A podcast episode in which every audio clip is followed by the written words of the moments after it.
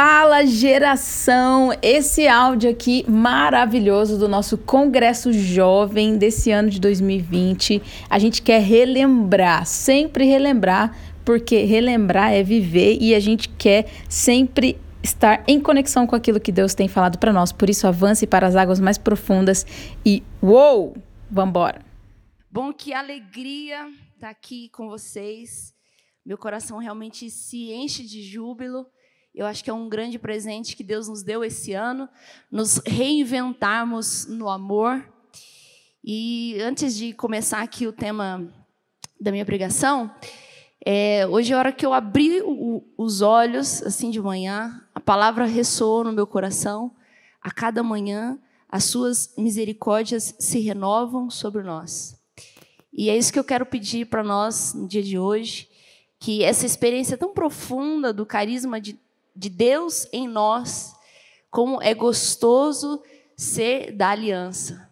Eu acho que você que está na sua casa sente isso em comunhão conosco, né? Como é gostoso experimentar a força desse carisma que age em nós, esse carisma que fala em nós, esse carisma que ama em nós, né? Eu confesso que eu sou um pouco assim suspeita para falar porque eu sou apaixonada por essa fonte que jorra para nós Sou apaixonada pela história da nossa família, de como Deus foi se manifestando ao longo desses anos e como é a história do chamado de cada um de nós. E hoje a gente queria falar um pouquinho sobre isso, sobre o chamado que Deus tem na minha vida, na tua vida, dentro do carisma da Aliança de Misericórdia. Então, coloca a mão no teu coração e diga assim: eu, no dia de hoje, quero tomar posse com coragem, com força do chamado que Deus fez na minha vida e na minha história. Senhor, nós sabemos que o teu amor levantou uma geração, e essa geração, Senhor, está em resposta ao grito de um povo que clama pela tua misericórdia. Nós sabemos, Senhor, que esta obra não é obra das mãos humanas, mas ela veio do teu coração, Senhor.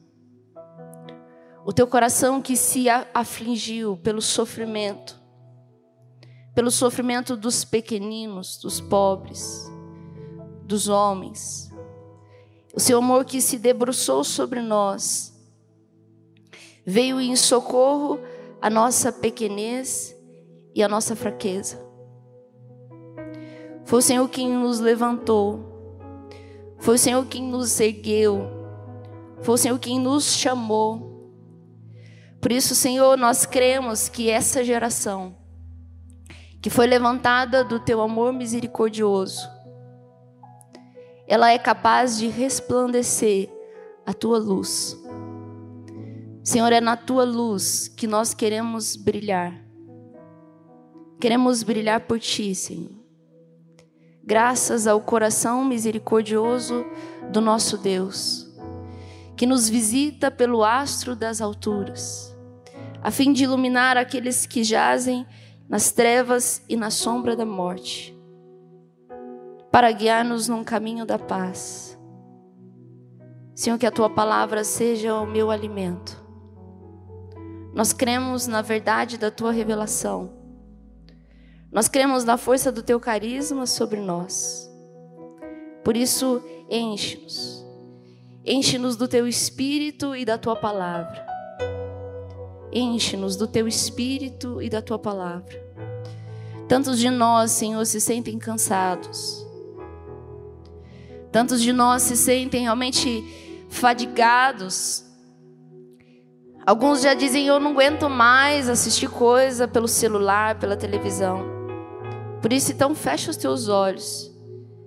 Você não está assistindo alguma coisa na televisão. Você está aqui no Botuquara. Você está aqui neste lugar, de onde o Senhor escolheu para que pudesse jorrar este carisma. Feche os teus olhos e faça comunhão. Feche os teus olhos, porque o que nos une não é um lugar, um espaço físico, mas é um espaço no coração de Jesus. É um espaço neste lugar onde a fenda do seu coração colocou-nos pequenos miseráveis. É lá. É lá que nós nos encontramos. É lá que eu e você nós temos espaço. Sinta realmente que a tua casa agora se enche da presença. Senhor, é da tua presença que nós queremos ser preenchidos. Esta geração não se levanta de fora para dentro, mas de dentro para fora. Essa geração acordada se levanta, Senhor, da ação do teu espírito, deste novo, deste Pentecostes de misericórdia que é derramado sobre o nosso coração. Toma posse dessa verdade. Toma posse com sinceridade. Deus olhou para você. Deus olhou para a tua pequenez e ele te chamou. O Senhor te restaurou. O Senhor te deu dignidade. É nisso, Senhor, que cremos. É por isso que tomamos posse da tua verdade e do teu amor sobre nós. Vá orando em língua, solta a sua voz. Peço também que os irmãos que estão aqui vão orando juntos. Pedimos para que neste momento a unção aumente no meio de nós. Para que os corações se abram, se abram os ouvidos espirituais. E o nosso coração possa acolher a tua palavra e transbordar, Senhor. Abre, abre espaço. Abre espaço. O teu espírito é como um orvalho que cai sobre a terra pela manhã, prepara a terra, tornando-a fecunda. Porque quando a palavra cai numa terra boa, bem preparada, uma terra que foi regada pelo teu espírito, aí nós cremos, Senhor, que a tua palavra germina. Passa dia, passa noite. Nós não sabemos nem como isso acontece, mas nós podemos testemunhar. Isso é verdade. A tua palavra cresce, cresce, cresce em nós, dando frutos em abundância. Por isso, vem, Espírito, irrigando esta terra do nosso interior. Aumenta a unção neste lugar. Aumenta a unção na casa de cada um dos meus irmãos. Meu irmão, que bênção. Talvez você sempre teve vontade de participar de um congresso e nunca pôde. Porque mora muito longe ou é muito caro. E hoje Deus está te dando este presente nesses dois dias. Você está aqui. Você está em comunhão conosco. Senhor, que presente o Senhor nos deu. O Senhor nos deu a graça de nos unirmos aos irmãos que estão na Polônia, na Venezuela, na República, em Manaus, no Ceará, em Belo Horizonte. Os irmãos que estão na Bélgica, na Itália. Senhor, quanta graça. Os irmãos que estão em Portugal, na África. Espalhados por todo o Brasil. É a sua graça que chega a cada um de nós. Nós te agradecemos, Senhor. Nós queremos fluir nas tuas águas. Cante o teu querer, Senhor. O teu querer. Derrama em nós, Senhor, derrama. Pois em tuas águas queremos fluir. Em tuas águas queremos fluir. Derrama em nós o teu querer.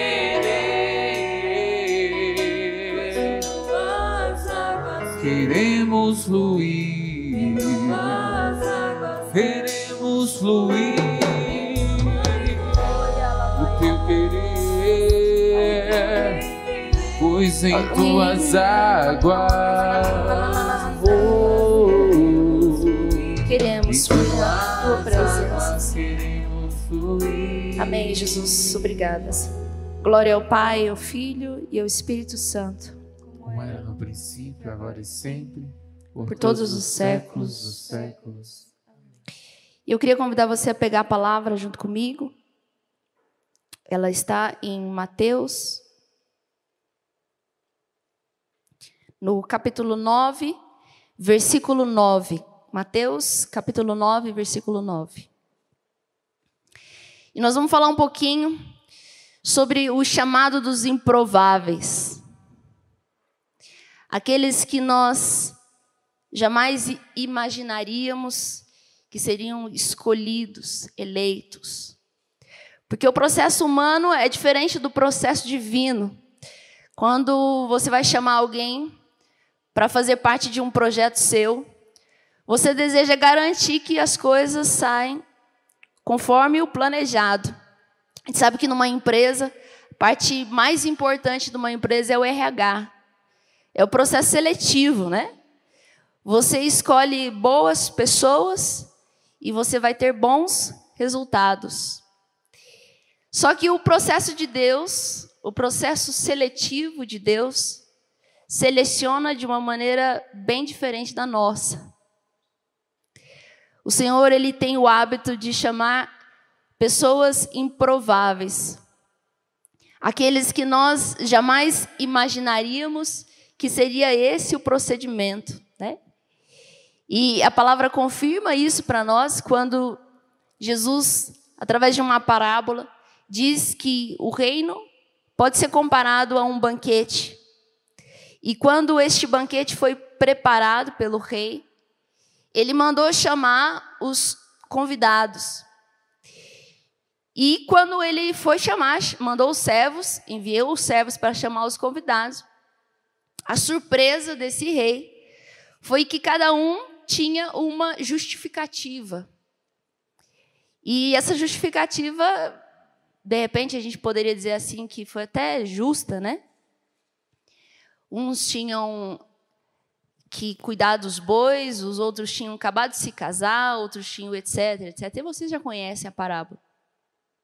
Acontece que então Deus envia os seus servos pelas encruzilhadas, pelas ruas, à procura daqueles que não seriam naturalmente convidados.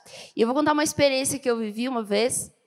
Eu morei na Igreja da Boa Morte no ano de 2009, quando a comunidade iniciou o trabalho na igreja, né?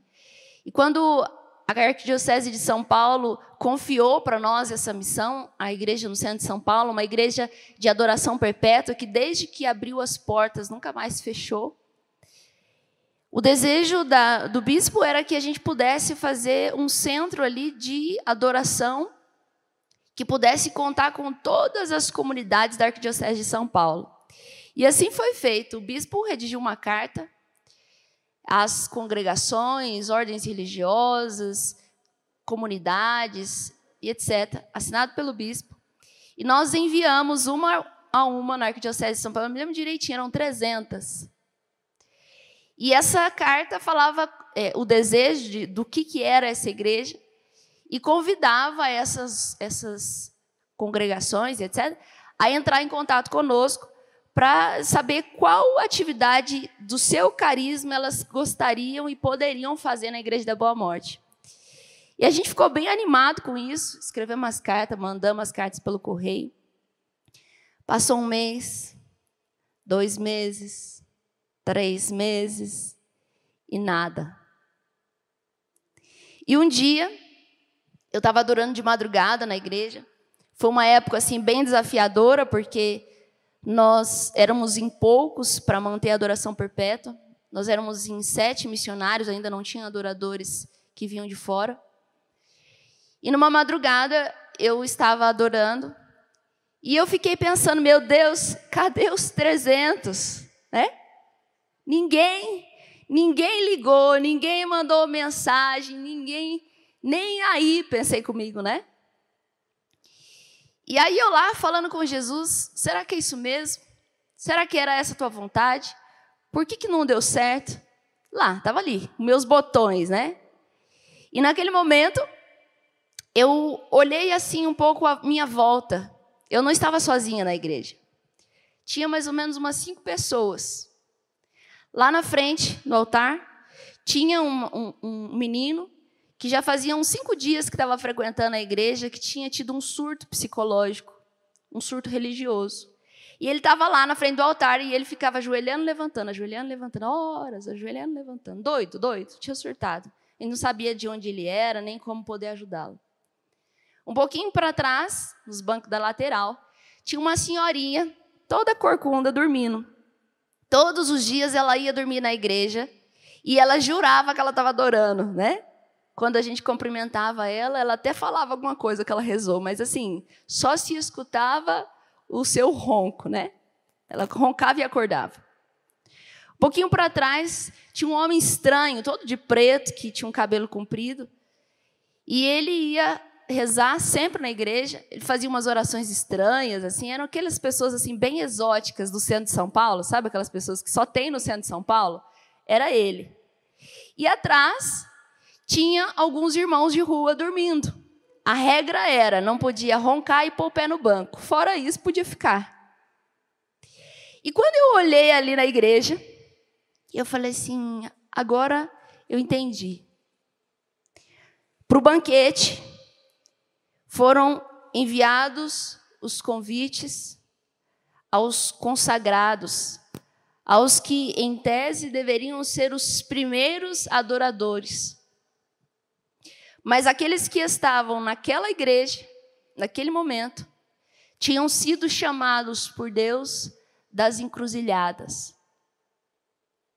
E eram aqueles que ninguém jamais escolheria para ser um adorador, porque para adorar a gente não espera um irmão de rua que está dormindo, uma senhora, um homem doido, mas foram exatamente esses os escolhidos por Deus. E eu queria que você desse assim uma visualizada, né? Passe aí na sua cabeça. Um pouquinho de quem são as pessoas que caminham com você. E eu queria perguntar para você se faz sentido. Se na sua comunidade, se no lugar, no seu grupo, na sua fraternidade, também você encontra pessoas que estão nas encruzilhadas coxos, aleijados, alguns doidos, outros sujos. Esses são os escolhidos. Eu entendi que Deus tinha levantado a, igreja da Boa Morte para isso, porque era, ela era um sinal da aliança. Ela era um sinal do que Deus deseja para nós dentro desse carisma da aliança de misericórdia. Eu queria que você pegasse, então, voltasse aqui comigo nós vamos ler juntos o chamado de Mateus, que diz o seguinte: Indo adiante, viu Jesus um homem chamado Mateus sentado na coletoria de impostos e disse-lhe: Segue-me. Esse, levantando-se, o seguiu. Indo adiante, Jesus viu um homem chamado Mateus sentado na coletoria de impostos, e disse-lhe: Segue-me. Este, levantando-se, o seguiu. Aconteceu que, estando ele à mesa em casa, vieram muitos publicanos e pecadores e se assentaram à mesa com Jesus e seus discípulos. Vendo isso, perguntaram aos discípulos: Por que come o vosso mestre com publicanos e pecadores? Ele, ao ouvir o que diziam, respondeu: Não são os que têm saúde que precisam de médico, mas sim os doentes. E depois, e aprendei o que significa misericórdia quero e não o sacrifício. Com efeito, eu não vim chamar justos, mas pecadores. Palavra da salvação. Não ouvi? Não vim chamar justos, mas sim pecadores. E às vezes nós nos justificamos diante do chamado, dizendo: Senhor, eu não posso te seguir porque eu sou pecador. E o que Jesus diz para nós é exatamente o contrário. Eu vim te chamar porque você é um pecador. Porque você é, sobretudo, um filho e um necessitado da misericórdia de Deus. Meus irmãos, isso é, é maravilhoso. Se nós tivéssemos essa, essa coragem de mergulhar dentro desse mistério. Nós sabemos que na palavra, quando diz que Jesus comia com os pecadores, com os publicanos, e por isso os fariseus o acusavam, significa que comer, sentar-se à mesa, é estar em comunhão com. A acusação que eles faziam para Jesus é que se Jesus andasse ali com os pecadores, Jesus falasse com os pecadores, Jesus estaria sendo conivente, Jesus estaria é, autenticando a, a postura deles, o comportamento deles e etc, etc. Por isso que os fariseus ficavam cercando Jesus e ficavam incomodados com o fato de Jesus ter ao seu redor amigos errantes. Se esse ditado valesse para Jesus, né? Dize-me com quem tu andas, e eu te direi quem tu és. Se esse ditado valesse para Jesus, mas não vale. Porque nós olharíamos para o grupo que circula Jesus, que caminha com Jesus, para os seus primeiros discípulos, e nós encontraríamos um grupo de errantes. Homens e mulheres pecadores. Esse é o mistério que Deus tem para revelar para nós. Eu falei para vocês que a parábola diz de um reino semelhante a um banquete. E o que acontece aqui na palavra? Acontece que no momento em que Mateus está sentado na coletoria de impostos, ou seja, Mateus era considerado um homem traidor que se unia ao Império Romano para cobrar impostos pesados sobre o povo de Israel, muitas vezes injustos. E acontece que Mateus, sendo um traidor público, um pecador público, alguém que não era digno de ser chamado do povo de Israel, Jesus olha para ele e Jesus não diz assim: Olha, Mateus, vamos fazer, um, vamos fazer um, um, caminho, né? Você primeiro vai mudar de vida, depois que você mudar de vida, você vem me seguir. Não foi assim. Jesus olhou para Mateus e disse para ele diretamente: Mateus, segue-me. Sai daí e vem para cá. Jesus não se preocupou o que Mateus carregaria junto consigo. Mas Jesus entendia que quando Mateus, saindo daquela posição, saindo da coletoria de impostos e decidindo se segui-lo, Jesus mesmo era capaz de transformá-lo completamente. E foi assim que aconteceu. Mateus se levantou e a palavra diz que ele fez isso imediatamente. Ele ouviu e ele sequer perguntou para Jesus, mas Jesus, você tem certeza? Ou eu? Ou perguntou para Jesus, mas e minhas coisinhas, né? E meus esquemas, os negócios que eu estou ajeitando, peraí que eu só tenho uns negócios para pagar. Não foi assim.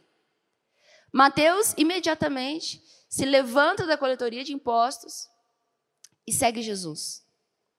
E a atitude dele é uma atitude que se coloca logo em prontidão, em serviço. Mateus prepara uma janta e ele, se sentindo honrado daquela presença, convida também outros. Bonito que se a gente olha para Mateus, a gente vê que Mateus não só está seguindo Jesus nos seus passos, no seu caminho, mas Jesus, Mateus faz com que outras pessoas também tenham a possibilidade de se encontrar com Jesus. Ora, o reino se assemelha a um banquete em que são convidados aqueles que estão nas encruzilhadas. Ora, o reino se assemelha ao jantar que Mateus fez para que Jesus pudesse participar. Porque o reino, meus irmãos, é a presença de Jesus no meio de nós. O reino está no meio de nós. Ao mesmo tempo que ainda não na sua plenitude, mas quando ele está no meio de nós, as coisas então começam a seguir na sua vontade, no seu querer.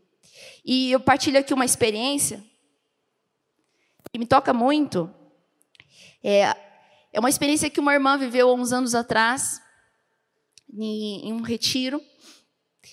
E ela estava refletindo sobre o nosso carisma, sobre a misericórdia, sobre o chamado de Deus por nós. E ela começou a perguntar para Jesus quais eram os baluartes da aliança, né? Acho que todo mundo já fez essa pergunta um dia. Mas quem é, né? E a gente tem um pouco de dificuldade de escolher, porque são tantos, né? É Santa Faustina, é Padre Pio, é Santa Terezinha, é São Miguel, enfim, a gente, um... a gente não tem porque tem muito. E ela foi perguntar para Jesus de onde tinha nascido, porque nós sabemos que cada carisma nasce de um grito do coração do homem. E ela queria saber qual santo que havia suplicado por esse carisma. E durante o momento de oração, Jesus então começou a mostrar para essa irmã qual foi esse mistério, ou seja, quem eram os nossos pais espirituais, quem havia gerado desde de sempre no coração de Deus esse carisma.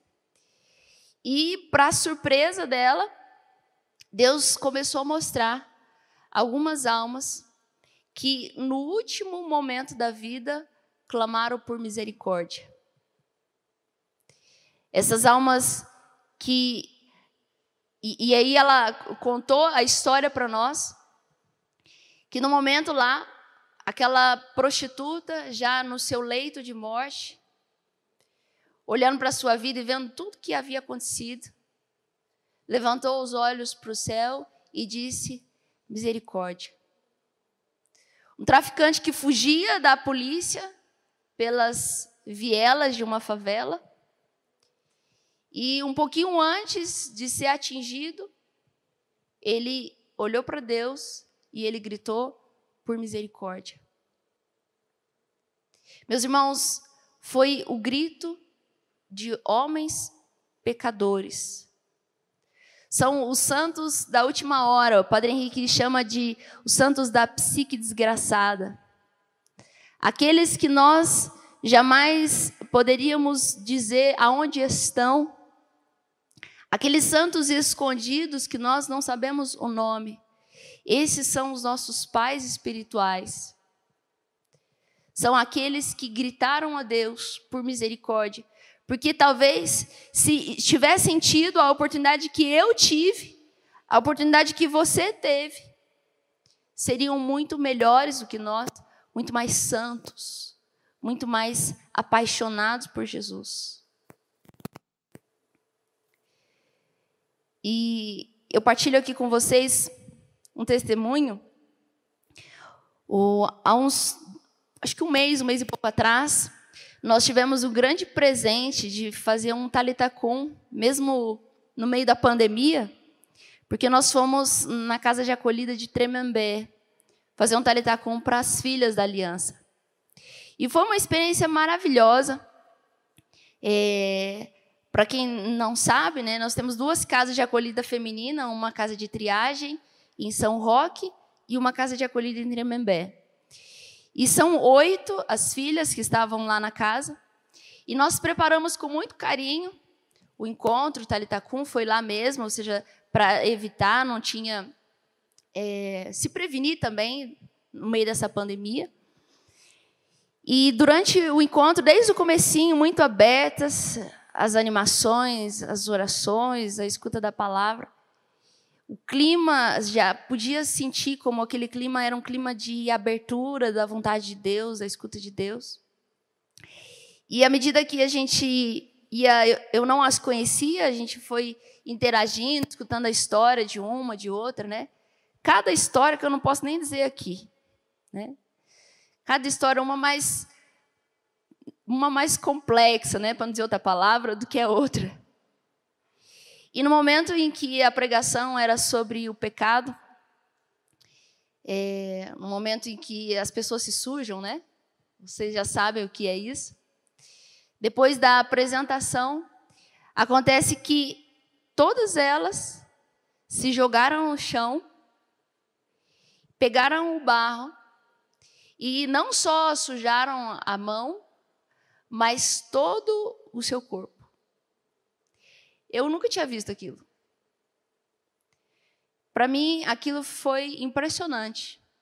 Eu achei tão assim que tinha uma que não ia abrir nem o olho, de tanto barco que tinha. Mas naquele momento me veio uma comoção. E a palavra ressoou nos meus ouvidos. Os publicanos e as prostitutas vos precederão no reino dos céus. Eu senti naquele momento como se o reino estivesse no meio de nós. A presença de Deus ali, por causa da contrição, por causa do arrependimento, elas estavam rendidas. A rendição do seu coração atrai o coração misericordioso do nosso Deus. Meus irmãos, ser da aliança de misericórdia não é diferente disso.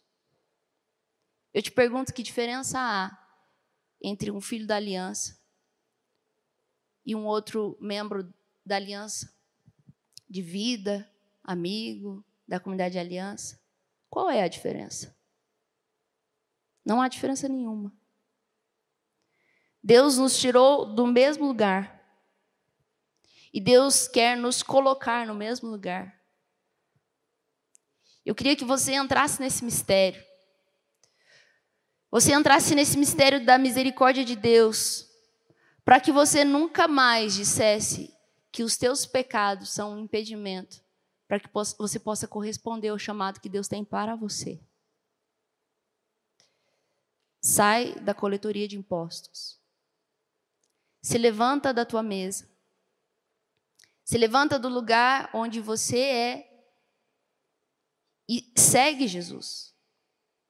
Permita que andar pelo caminho que Jesus está te dando, pela sua vontade, é esse processo onde Ele mesmo faz a restauração. Jesus não tem vergonha de nós.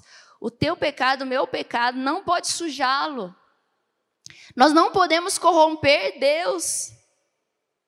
Nós não podemos deixá-lo impuro. A sua misericórdia, meus irmãos, isso é, a, a nossa cabeça às vezes confunde, mas a sua misericórdia sobre nós, ela é como um oceano. Tem aquela música do Valmir Alencar, né? Não sei se os meninos sabem. Olha para a tua história, a tua vida e vê que o teu pecado é como uma gota no oceano da misericórdia de Deus. Toda a tua vida se juntasse todo o teu pecado diante da misericórdia de Deus, seria um nada. Um nada. Esses dias, na primeira leitura de Zacarias, me chamou muita atenção um versículo que diz: quando a palavra, a revelação é sobre a morada de Deus, ou seja, Deus veio habitar aqui, ele se encarnou, ele se esvaziou nesse, nesse, nessa kenos, ele, ele se diminuiu por nós, ele se encaixou na humanidade por amor a nós. Nesse momento, ou seja, que a morada de Deus se estabelece no meio de nós. Isso é escândalo, isso é loucura. Como pode Deus habitar no meio de nós, pecadores? E a palavra diz, no livro de Zacarias, silêncio. Toda carne diante de Yahvé. Cala-te. Porque a nossa carne rebela, a nossa carne diz: não, não é possível. Deus não pode morar comigo. Deus não pode estar aqui. Mas a palavra de Deus diz: cala-te, silêncio. Porque diante do mistério da misericórdia, nós temos que fazer como Santa Teresinha. Fiz calar e repousar em mim os meus desejos, como uma criança desmamada no colo da sua mãe, como uma criança tranquila. Meu irmão, para de fazer objeção. Para de dar ordem em Deus. Para de dizer se Deus pode ou não pode. Se Ele quer ser bom, que te importa? Se Deus quer ser misericordioso, você vai contrariá-lo? Se existe em Deus um mistério sobre a sua vida, eu convido você a não deixar a graça de Deus ser desperdiçada. Não permitir que a graça depositada em ti seja em vão. Existe um mistério sobre nós. E a continuação desse livro de Zacarias conta uma visão onde o, o profeta vê Josué. Josué se apresenta diante do tribunal de Deus. Se vocês quiserem pegar, pode ir lá em Zacarias, no capítulo 3. E diante do tribunal de Deus, de um lado está Satã, para acusá-lo, e do outro lado está o anjo de Deus, o anjo de Yahvé. E enquanto Satanás tenta acusar Josué, porque Josué, na visão, está todo sujo. Josué representa o povo, ele é o líder que entrou com o povo de Israel na terra prometida. Mas ele está impuro, ou seja, ele está sujo. Como pode Josué entrar na terra prometida assim? E a terra prometida para nós, ela faz uma alusão ao que nós experimentaremos no paraíso. Acontece que se de um lado Satã acusa, do outro lado o anjo de Deus, de pé diante de Josué, recebe uma ordem. E a ordem é a seguinte: Tirai a roupa suja e dai para Josué vestes suntuosas, vestes novas. E não para por aí. Depois das vestes novas, Deus diz ao anjo, ordena ao anjo que ajeite Josué, né? Olha que bonito. Nós somos ajeitados por Deus. Ele nos arruma. E ele coloca sobre a cabeça de Josué uma tiara, um diadema, uma coroa, que é colocada a mesma palavra que se usa para explicar a mitra, que é aquele chapéuzinho que coloca sobre a cabeça de um bispo. A cabeça de Josué agora é coroada de autoridade. Josué recebe vestes suntuosas e, re e recebe uma autoridade, um reinado. E aqui eu te pergunto: se Deus trocou as tuas vestes, quem te acusará? Se Deus está fazendo uma obra de restauração em você, quem te acusará? Quando nós escutamos a história da, daquela mulher, a pecadora, adúltera, e os homens se organizam para tirar pedra nela, né?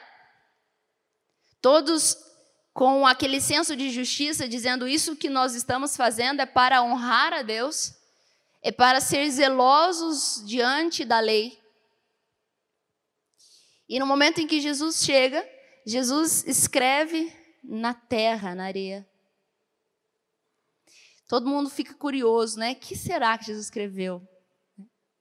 A verdade mesmo é que se é, fosse para a gente saber, estava escrito, né? Ficou mistério o que Jesus escreveu. Mas o que nós sabemos é que a lei de Deus foi escrita na pedra.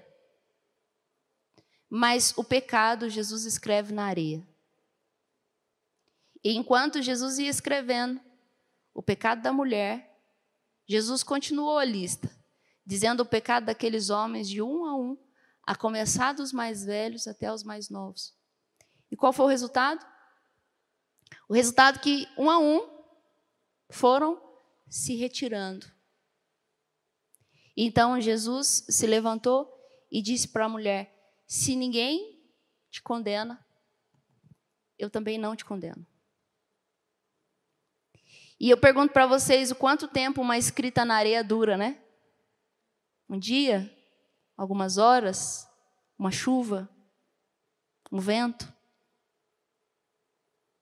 São os nossos pecados diante de Deus. O que Deus precisa fazer para te purificar? Só um vento. O que Deus precisa fazer para te purificar? Só uma chuva. É o suficiente o derramamento da graça de Deus. E ele pode transformar os maiores pecadores em santos. Você acredita nisso? Você toma posse dessa verdade? Essa verdade é uma informação que você conhece Ou é uma realidade que você vive? Os maiores pecadores, se confiarem na minha misericórdia, se transformarão nos maiores santos. Meus irmãos, eu quero rezar junto com vocês, pedindo essa graça.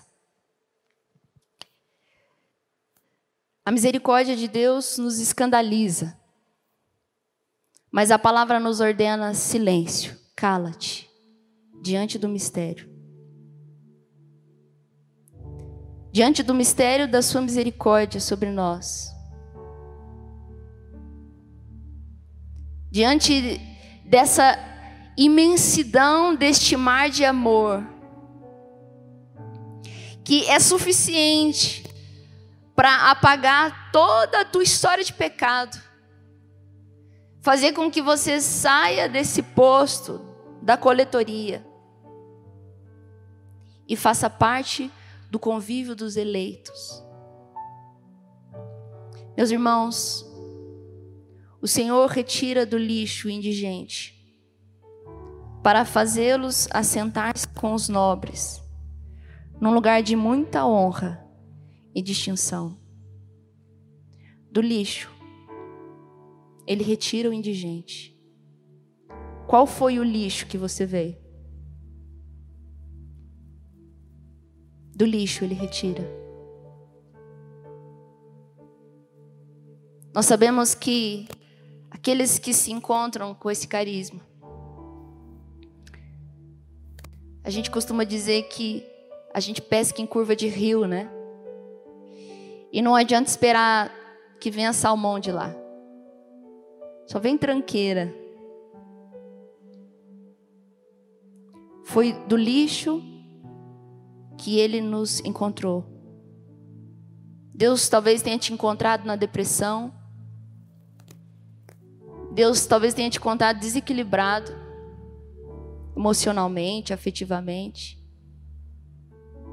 Deus talvez tenha te encontrado completamente desordenado nos amores, se amar qualquer coisa. Numa busca desenfreada, na verdade, por ser amado. Talvez Deus te encontrou amando o mundo, as roupas, o dinheiro, a fama, os vícios, a droga, o teu corpo do lixo, ele retira o indigente. Deus olhou para você, meu irmão, quando talvez ninguém mais te olhava.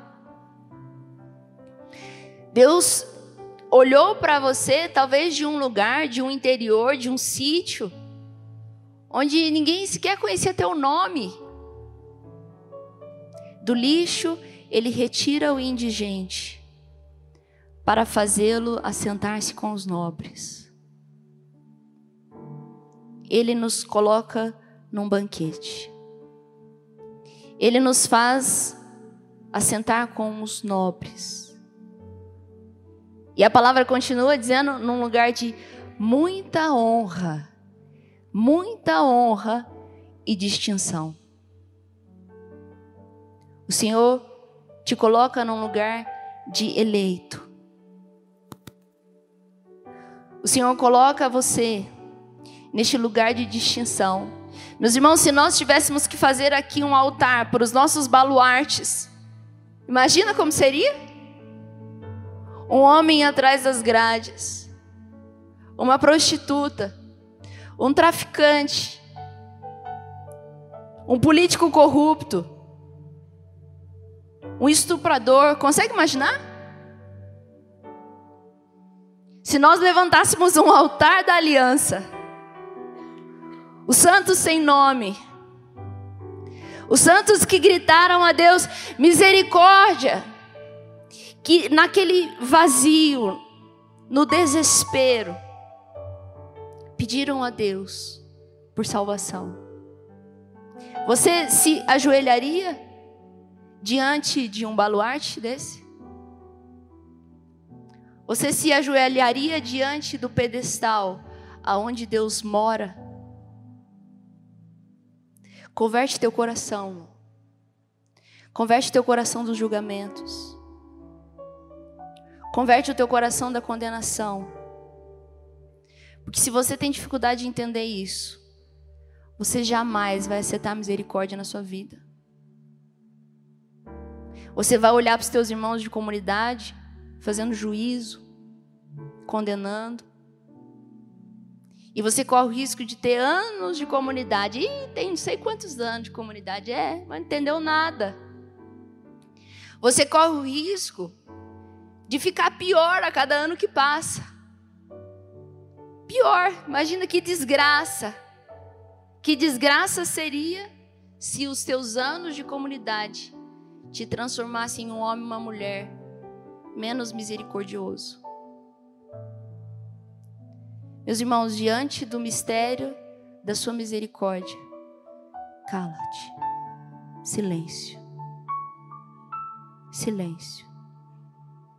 Se Deus quer ser bom, que te importa? Se Deus quer ser misericordioso, você vai contrariá-lo? Fecha os teus olhos por um instante e entra dentro desse mistério. Mergulha no mar da sua misericórdia. Onde estaríamos nós, Senhor, se não fosse o teu amor? Onde estaríamos nós se não fosse a tua misericórdia, Senhor? Diante dos teus mistérios, nós temos que tirar a sandália dos pés e reconhecer que nós não somos nada. E reconhecer que o teu mistério e a tua misericórdia sobre nós é muito maior do que aquilo que nós podemos medir ou calcular. A visão de Zacarias se completa, dizendo no versículo 7: Assim diz o Senhor dos Exércitos. Depois que Josué está de vestes tuosas e uma coroa sobre a cabeça, o Senhor diz com toda a sua autoridade, onipotência, o Senhor dos exércitos, Yahvé. Se andares pelos meus caminhos, ou seja, se você me seguir, como fez Mateus, guardare os meus preceitos, se você conservar a sua palavra no coração, então tu governarás a minha casa e administrará os meus pátios. Eu te darei acesso entre os que estão aqui de pé.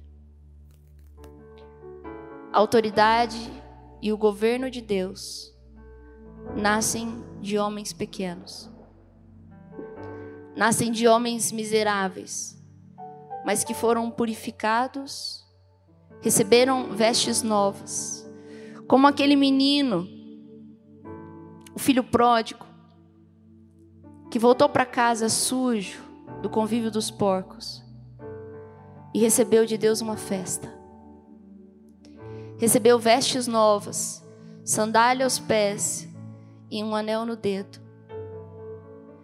E a palavra diz, meus irmãos, quando fala da misericórdia, das parábolas de misericórdia, que há mais festa no céu diante dos anjos de Deus. Imagina essa cena. Imagina se por um instante Deus nos desse uma visão espiritual e nós começássemos aqui a enxergar espiritualmente o que está acontecendo. Nós veríamos os nossos anjos da guarda, o meu anjo da guarda aqui enorme, mais de 3 metros de altura, imagina. Talvez se a sua casa é pequena, ele está até um pouco encurvado, apertadinho, né? Nós estaríamos enxergando aqui no Botuquara o anjo guardião desta casa, São Miguel, lá na porta, como um príncipe guardião. Imagina se nós enxergássemos. Conseguiu imaginar? Agora imagina isso em festa. Imagina isso em cânticos, em júbilo. Imagina os anjos cantando a Deus glória pela sua misericórdia, porque um pecador voltou. Porque a dracma, o tesouro foi encontrado. Porque o filho que estava perdido agora vive Imagina a festa. Continua com os seus olhos fechados. Eu convido você agora, vai orando em línguas bem suave. Vai orando para que seja a palavra entrar no teu coração, meus irmãos. Não não são as minhas palavras aqui, não sou eu que estou dizendo. Mas é a palavra de Deus que se revela e em especial para o nosso carisma. Deixa isso cair no teu coração. O Senhor diz para Mateus e para aqueles homens que estão sentados na sua casa, alguns pecadores, uns publicanos e outros pecadores fariseus, todos pecadores. Ele diz: Ide e aprendei o que significa misericórdia. Aprendei. Ele está dizendo que não é natural misericórdia. Nós não sabemos misericórdia naturalmente, porque naturalmente a gente quer justiça. Naturalmente você colhe o que você planta. Naturalmente é ação-reação. A misericórdia é sobrenatural. A misericórdia é a aliança da parte de Deus. Aprendei o que significa misericórdia. Aprendei. Aprendei, Senhor, nós queremos entrar neste mistério. Senhor. Nós queremos entrar neste mistério. É grande demais para nós, Senhor. Porque quem nasceu da carne é carne, quem nasceu do espírito é espírito. A nossa carne não entende o teu querer, a forma tua de pensar, de raciocinar, mas no espírito, Senhor. Se nascemos de novo, se tivermos este batismo sobre nós, limpa as vestes, que faz com que a minha veste esteja alvejada pelo sangue do Cordeiro. Aí no Espírito, Senhor, nós entenderemos que significa misericórdia.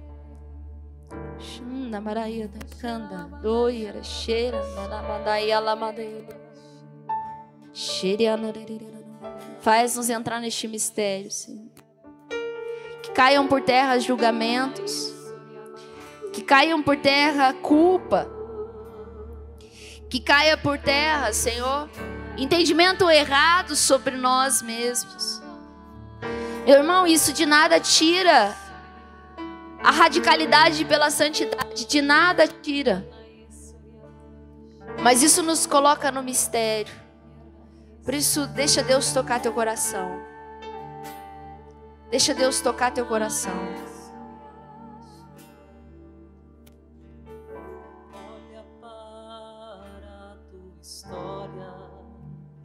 Tua vida.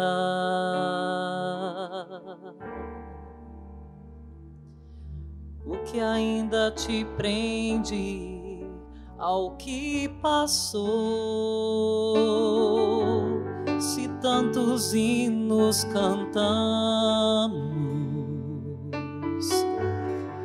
tantos salmos recitamos, falando da misericórdia infinita do Pai.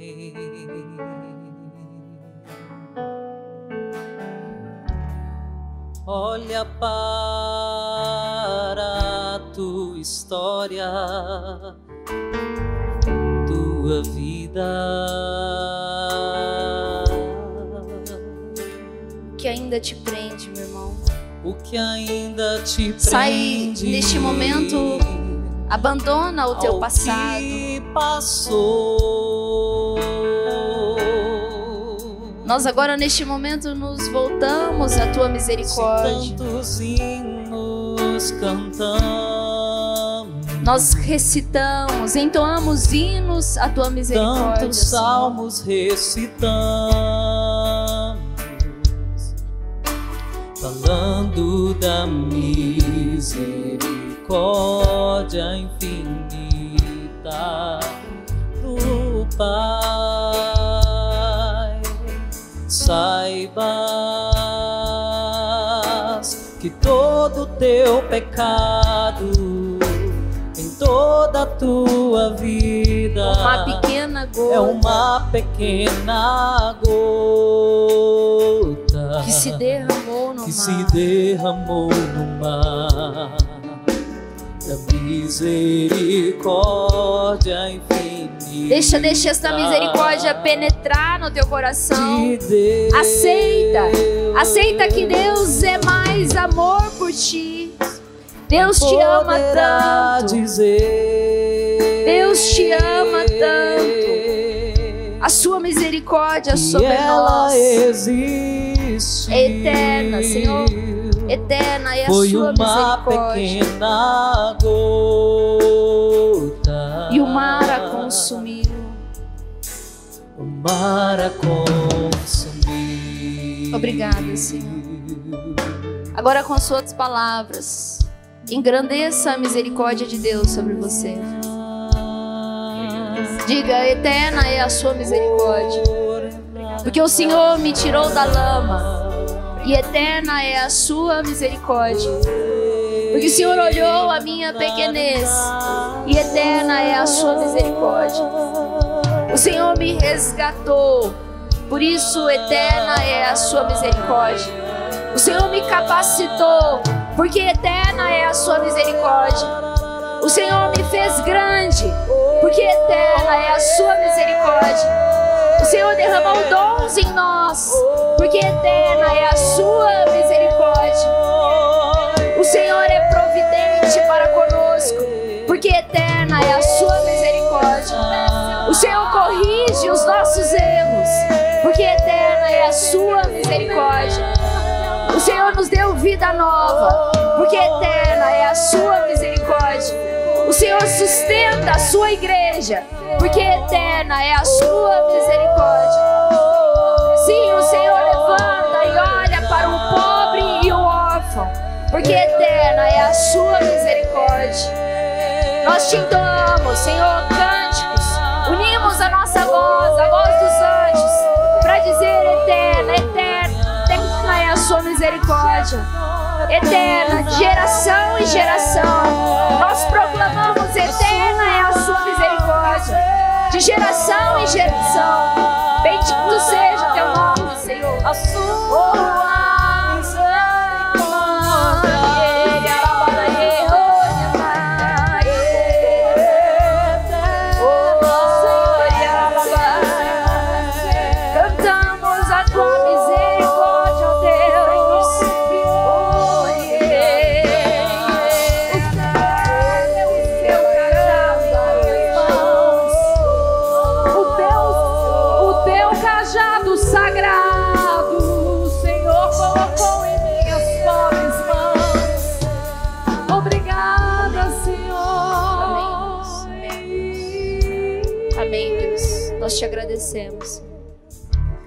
seja o teu nome.